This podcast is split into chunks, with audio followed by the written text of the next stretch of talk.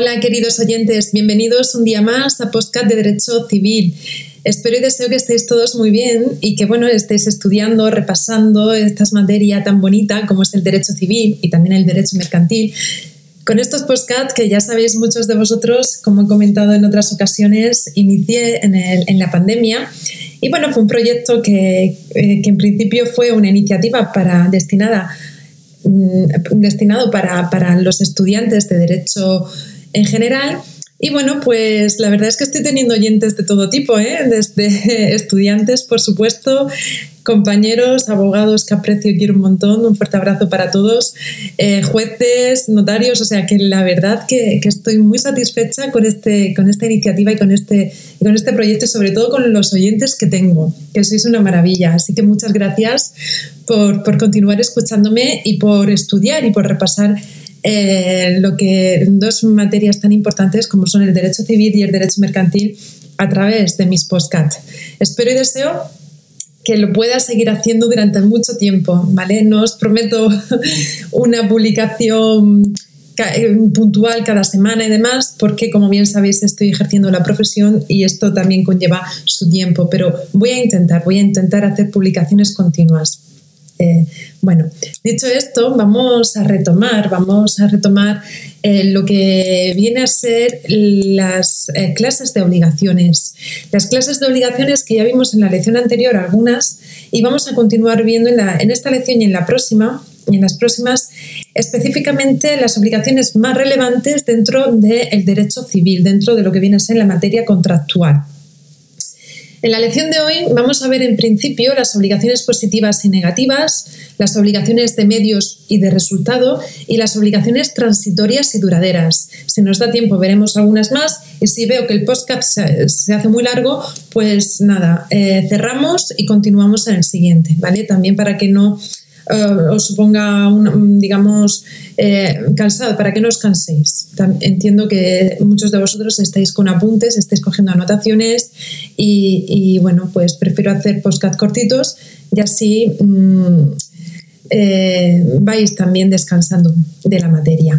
Bueno, pues dicho esto, vamos a iniciar la lección hablando sobre las obligaciones positivas y negativas que vienen a estar reguladas en el artículo 1188 del Código Civil. Según sea la obligación, puede consistir en una acción, dar o hacer, que son las obligaciones positivas, o en una omisión, no hacer, que son las obligaciones negativas. lo cierto es que pueden haber mm, obligaciones que nos pueden generar, nos pueden generar una cierta eh, confusión. Por ejemplo, la obligación, perdón, la obligación de no cerrar un negocio durante cinco años sería una obligación positiva, ya que requiere un hacer, que es el de no cerrar un negocio en el periodo de cinco años. Por eso nos puede generar confusión en el sentido de que, bueno, no me está diciendo que no haga, pero es que eh, implícitamente lleva, lleva el actuar, que es permanecer abierto durante cinco años, ¿vale? La obligación de permanecer abierto, si lo queremos traducir o, hacer otra lectura. Para poderlo comprender, podemos decir que las positivas son aquellas en las que hay que alterar el estado de las cosas constitutivas de la obligación, donde no había una cosa, ahora sí la hay, y las obligaciones negativas consisten en mantener el estado de cosas intacto respecto del momento de constitución de la obligación. Dentro de estas obligaciones mm, nos podemos encontrar dentro de las obligaciones de, hacer, de, las obligaciones que requieren una opción, mejor dicho, nos podemos encontrar las obligaciones de dar. Esas obligaciones de dar implican siempre un cambio posesorio, una entrega, un tránsito. Hay algo que pasa del ámbito dispositivo de un sujeto a otro. Hay una traditio, la entrega de la cosa. Dicha obligación de dar puede tener múltiples funciones. La razón de ser de ese dar puede ser variada. Por ejemplo, tener una función traslativa de la propiedad, compraventa, o función no traslativa, sino meramente fruitiva, solo el usufructo, uso y disfrute de la cosa, el arrendamiento. También puede tener una función de finalidad restitutoria, como puede ser la devolución de lo que es tuyo y tenía en mi poder que suele suceder al término de un mandato. El Código Civil regula el régimen jurídico de estas obligaciones de dar estableciendo unas normas concretas distinguiendo por un lado la perspectiva del deudor y por otro lado la perspectiva del acreedor. Bien, pues desde la perspectiva del, del deudor, aquí nos encontramos que el obligado a dar una cosa está obligado también a conservarla con la diligencia de un buen padre de familia. Recordemos el artículo 1094 del Código Civil. El deudor en España está obligado a la conservación, pero sigue siendo dueño. Es un plus de responsabilidad en la conservación de la cosa, no el principio de conservación de la cosa mientras permanezca en tu poder. El acreedor no es dueño de nada, pero, pero el deudor, que es propietario, está obligado a conservar el bien durante el periodo de tiempo entre el momento en que nace la obligación y el momento de la entrega. Si la cosa se pierde o se deteriora por caso fortuito o fuerza mayor y no está constituido en mora, aquí tenemos que recordar lo que establece en 1182 del Código Civil, que afirma que se extingue la obligación. Junto a esta obligación, el deudor está obligado a entregarla, a entregar la cosa en el tiempo oportuno, en el tiempo establecido. Además, además, está obligado a entregar todos los accesorios. Recordemos el artículo 354. Está obligado a entregar todos los accesorios de la cosa, aunque no hayan sido mencionados, y aquí se deduce la buena fe, donde tenemos que poner en relación el artículo 1097 con el artículo 1255, que es el principio de integración del contrato. de momento, eh, por ahora, mm, como tenemos ahí el Código Civil y todos tenemos acceso, está publicado en el BOI, además de una manera muy maravillosa, mm, porque podemos ir desde el índice a los preceptos concretos. Em, nada más deciros, yo nos, mm, voy a leer solamente aquellos que considere muy, muy, muy importantes para que entendáis el contenido, pero echadle un vistazo a todos estos preceptos para, para que no se haga más largo de lo necesario el podcast. Bueno, por último, se establece la responsabilidad por mora y la responsabilidad por obligarse a entregar la cosa a dos sujetos distintos. En ambos casos, el deudor responde por la pérdida de la cosa, por caso fortuito o fuerza mayor. El artículo 1096, en el párrafo tercero, que viene a repetir lo mismo también el artículo 1182 del Código Civil, establecen una regla antiquísima en el digesto, que es el núcleo duro del derecho de obligaciones. En este caso, eh, ambos artículos vienen a decir, bueno, que en concreto el 1096.3, que cuando lo que deba entregarse sea una cosa determinada, el acreedor, independientemente del derecho que le otorga el artículo 1101, puede compeler al deudor a que realice la entrega. Si la cosa fuere, fuere indeterminada o genérica, podrá pedir que se cumpla la obligación a expensas del deudor. Si el obligado se constituye en mora o se haya comprometido a entregar una misma cosa a dos o más personas diversas, serán de su cuenta los casos fortuitos hasta que se realice la entrega. ¿Vale? Esto es lo que dice el precepto 1096.3 y el 1182 nos, dice, establece que quedará extinguida la obligación que consista en entregar una cosa determinada cuando ésta se pierde o destruye sin culpa del deudor y antes de haberse este constituido en mora. Bueno, pues estos dos preceptos vienen a establecer lo que estamos comentando. Bueno, pues ya hemos visto la perspectiva del deudor, ahora vamos a entrar a lo que sucede desde una perspectiva del acreedor. Pues bien, al acreedor le corresponden los frutos desde que nace la obligación de entregar. Ahí está el artículo 1095 del Código Civil. Se requiere para la adquisición de la propiedad el título y el modo. Y la obligación de entregar la cosa nace con el título, el contrato. Se transmite la propiedad con el modo, la traditio o entrega, una vez realizado el título. Esto es muy importante. Cuando, eh, no corresponden los frutos desde que nace la obligación de entregar al acreedor, pues se establecen dos excepciones principales. Uno, cuando haya regulado en el contrato una obligación condicional, donde la obligación esté sometida a condición suspensiva o resolutoria, donde ahí ya los frutos y los riesgos son para el deudor hasta que se cumple la condición. Y dos, cuando las obligaciones están sometidas a término o plazo. Tanto los frutos como los riesgos, hasta que no vence el plazo, son para el deudor. Dicho esto, vamos a ver ahora, dentro de esas acciones, las obligaciones que hacer. Dentro de esa acción positiva, ya hemos visto la de dar, pues ahora vamos a ver las obligaciones de hacer. Las obligaciones de hacer son aquellas que consisten en realizar cualquier actividad distinta de la entrega porque no sería una obligación de dar. Por ejemplo, prestar un servicio, realizar un encargo, un transporte, elevar a documento público un, un contrato privado, etc. Estas obligaciones de hacer se clasifican en obligaciones de hacer fungibles y no fungibles, donde las fungibles pues son aquellas en las que el interés del acreedor se satisface con la prestación en sí misma, cualquiera que sea la persona que la realice, lo que importa es la obra, no el deudor. En estas, la muerte del deudor se extingue, no, mejor dicho, en estas, la muerte del deudor no extingue la obligación y se transmite a los herederos, porque lo que permanece es la obligación de hacer. Por ejemplo, pues un vecino que ha realizado una serie de obras y ha hecho uso de, una, de parte de nuestra finca y se obligó a, a, reconstruirlo todo. Pues, pues los herederos, si, si, nuestro vecino fallece, los herederos están obligados a hacer a lo que se obligó eh, el fallecido, es decir, a, reconstruir toda nuestra propiedad o, o, los daños que nos haya generado. Además, eh, en esta se da la suerte de que el juez puede sustituir la prestación. Si el deudor no cumple, el juez puede encargar a otro que cumpla o que la cumpla y después cobrársela al deudor primitivo gracias a su naturaleza fungible. Se transforma la obligación de hacer en, un dar, en una de dar, como podría ser un embargo.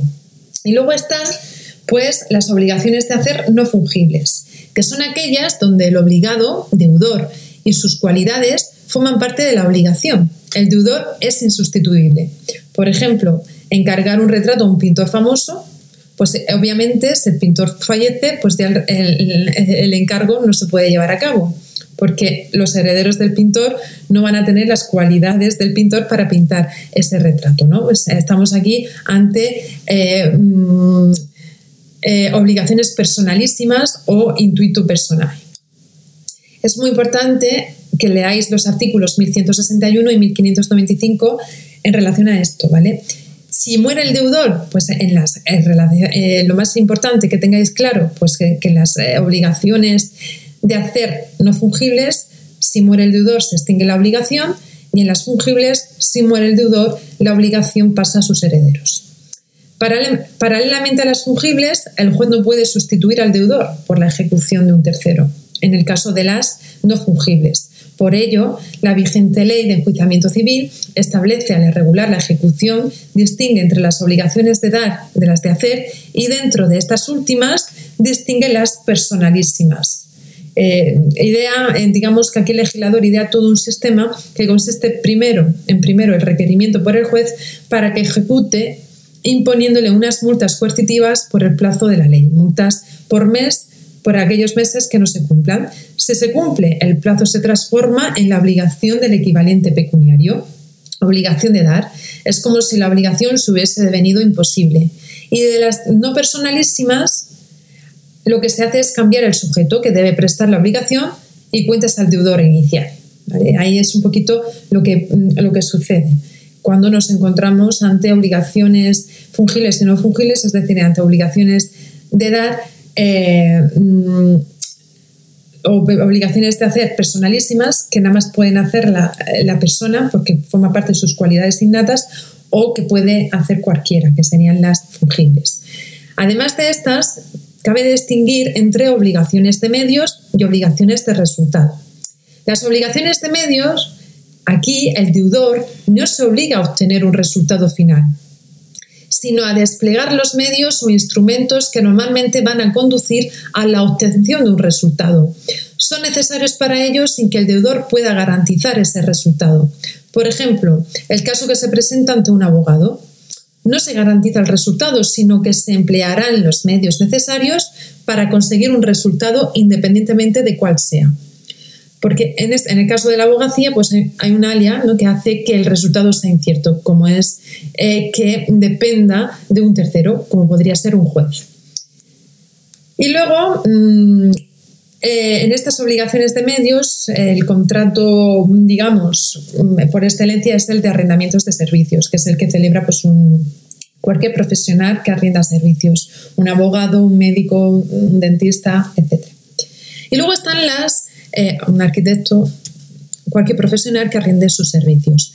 Y luego están las eh, obligaciones de resultado, que son aquellas en las que el deudor se compromete a obtener un resultado u obra final. Por ejemplo, construir una piscina o hacer una gestión ante, la agencia tributaria para el pago del IRPF. Aquí el deudor solo queda liberado de la obligación si finalmente obtiene el resultado. En caso de incumplimiento veremos si le es imputable a la persona del deudor o no, ya que pueden darse casos de caso fortuita o fuerza mayor. Y es, por excelencia, el contrato que se celebra es el contrato de arrendamiento de obra. ¿Por qué? Porque lo que lo que se arrienda, lo que es la obra en sí.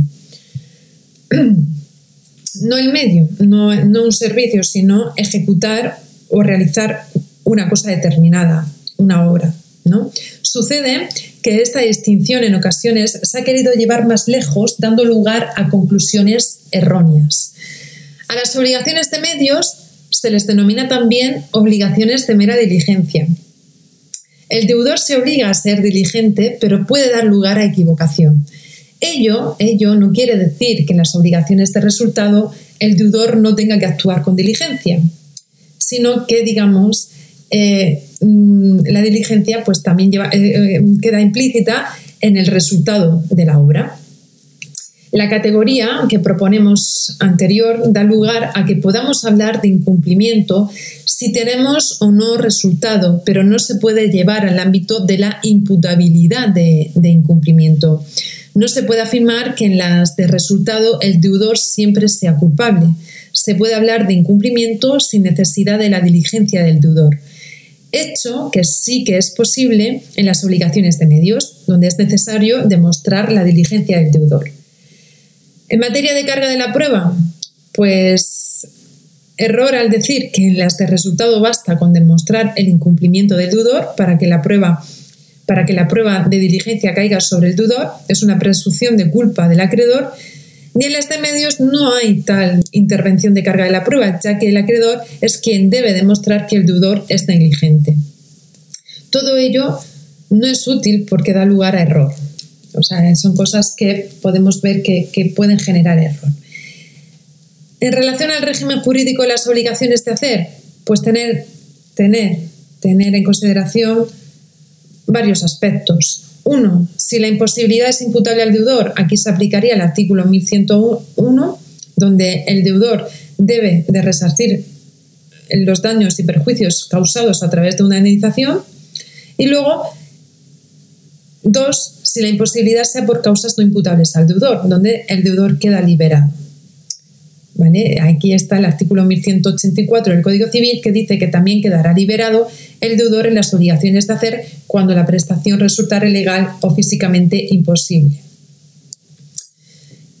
Igualmente, el artículo 1088 en relación a las obligaciones de no hacer nos recuerda que toda obligación consiste en dar, hacer o no hacer alguna cosa. Las obligaciones de no hacer son bastante enigmáticas y plantean siempre problemas. El artículo 1099 mm, viene a establecernos también que si el deudor hace aquello que estaba obligado a no hacer, se obliga a deshacerlo. Eso es un principio general. Si el deudor actúa cuando estaba obligado a no hacer y hace, pues debe deshacer lo hecho. Aquí también podemos tener en cuenta el artículo 1123 del Código Civil, obligaciones condicionales, que en su punto tercero eh, hace remisión al artículo 1120, que hace referencia a las obligaciones de no hacer sometidas a condición. También podemos tener en cuenta el artículo 1151 del Código Civil, un no hacer indivisible es difícil de imaginar.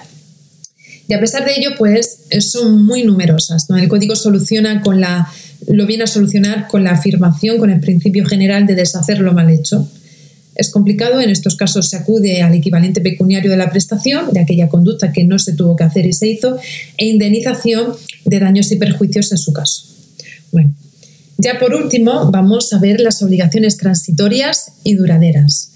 Son obligaciones transitorias o de tracto único aquellas en las que la prestación se agota en un solo acto o en varios actos aislados. Por ejemplo, entregar el bien inmueble, pagar la cantidad en unos determinados plazos, etc. Las, obligaciones duraderas imponen dos tipos de prestaciones a su vez. Por un lado, de, tracto continuo, perdón, de tracto continuo, que son aquellas en las que el deudor se encuentra constantemente obligado, constantemente ejecutando la obligación, por ejemplo, el depositario en el depósito, ya que tiene que custodiar la cosa constantemente. Las obligaciones de no hacer, en general, son de tracto continuo también. Y luego están las de tracto duradero o sucesivo, que son aquellas en las que se impone la obligación o la realización de actos reiterados que duran cierto tiempo, por ejemplo, pagar la renta de, eh, del arrendamiento, que viene a durar el tiempo que se estipule en el contrato. Bueno, pues dicho esto, terminamos, finalizamos la, lección de hoy. En la próxima lección veremos las obligaciones genéricas y específicas, las obligaciones alternativas y alguna más que otra, ¿vale? Eh, incluso, pues, obligaciones puras. Son muchas las obligaciones que regula nuestro Código Civil y es muy importante que, tengamos claro eh, qué es lo que nos exige cada una de ellas para poder luego poder, mm, digamos, aplicarlas en un contrato determinado. Aplicarlas o no, obviamente. Bueno, pues eh, muchísimas gracias por escucharme un día más. Mil gracias de nuevo por estar ahí. Mm, ya os digo que para mí esto yo lo hago con el corazón y desinteresadamente y para mí esto es una, una felicidad, una alegría como la mayoría de cosas que hago. bueno, pues muchas gracias de nuevo. Os deseo que tengáis un feliz día o una feliz noche, que os haya servido este podcast para completar vuestros apuntes, para repasar, para refrescar contenidos de aprendidos en su día, en antaño, incluso en la licenciatura ¿no? y, en el, en el programa antiguo. Bueno, en fin. Muchísimas gracias. Que un día más eh, estéis bien y cuidaros mucho y disfrutar de la vida y que seáis muy felices. Un abrazo muy grande. Nos escuchamos muy, muy pronto y con nuevos contenidos, como siempre. Hasta luego.